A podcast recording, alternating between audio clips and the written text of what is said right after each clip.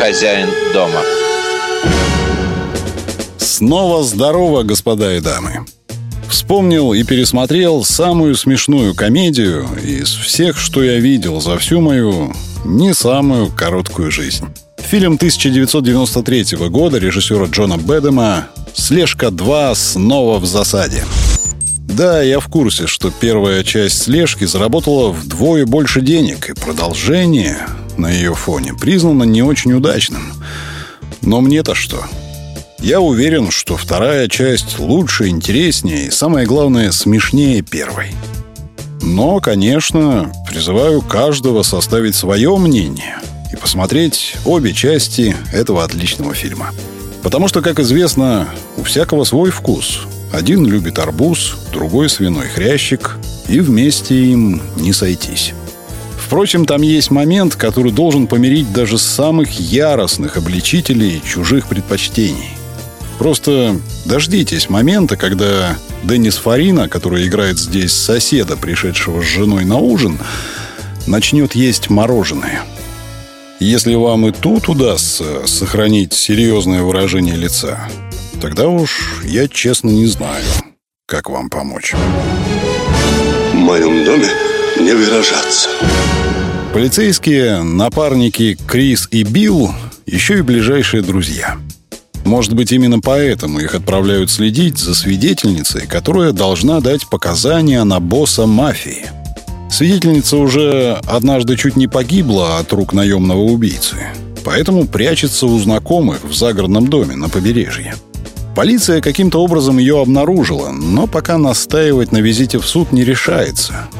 Тем более, что по счастливой случайности соседний особняк принадлежит судье, и именно туда и должны вселиться Крис и Билл. Они должны изображать сына с отцом, а в качестве мачехи, а также для контроля за напарниками, с ними отправляют помощницу прокурора Джину.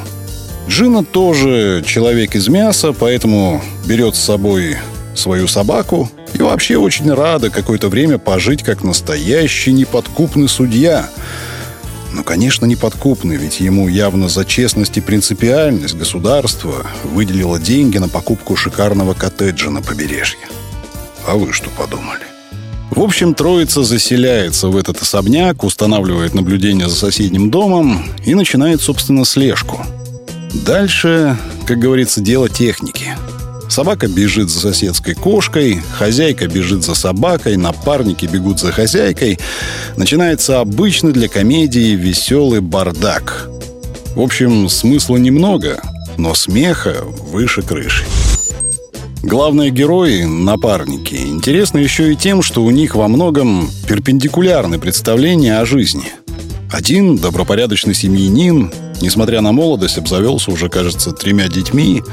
Второй – убежденный холостяк, который живет с латиноамериканской красавицей из первой серии, но от женитьбы всячески отлынивает. В истории, где к двум мужикам присоединяется девушка, можно было бы предположить какой-то в меру пошлый адюльтер, но она синий чулок. Стоит выше по полицейской иерархии, да к тому же толстушка. В общем, в этом смысле она совсем не интересует ни Криса, ни Билла. И слава богу, что не интересует.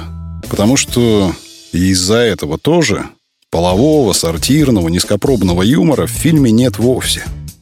Начальная сцена, где напарники преследуют преступника и попадают в мусорку с рыбными отходами, и, наверное, единственное исключение.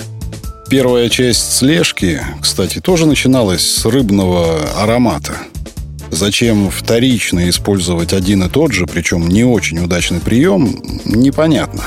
Ну ладно, предположим, что таким образом режиссер хотел подчеркнуть общее для двух фильмов настроение, провести, так сказать, линию преемственности.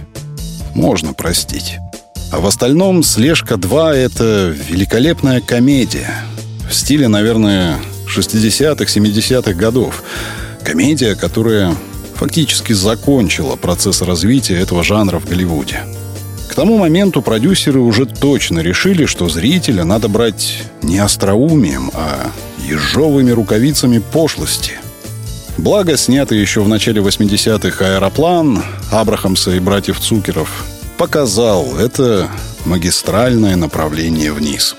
Сейчас даже на кинопоиске у обоих частей слежки нет похожих фильмов.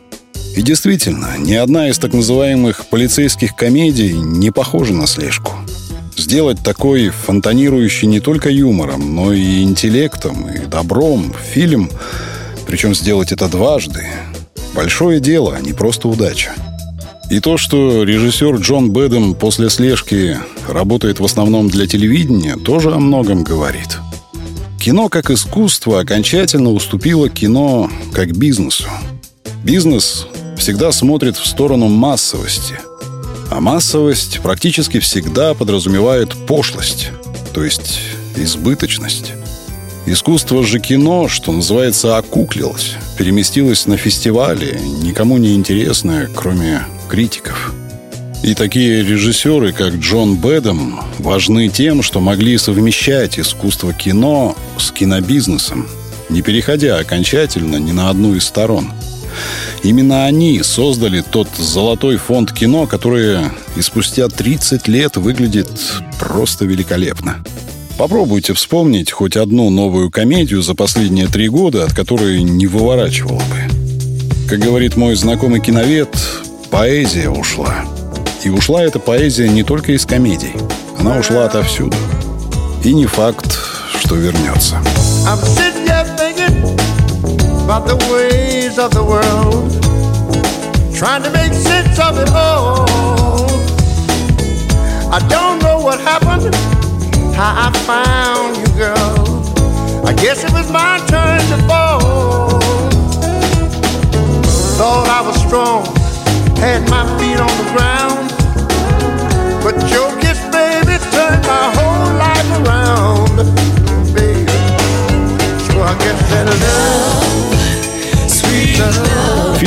«Слежка-2» снова в засаде 1993 года режиссера Джона Бэдена.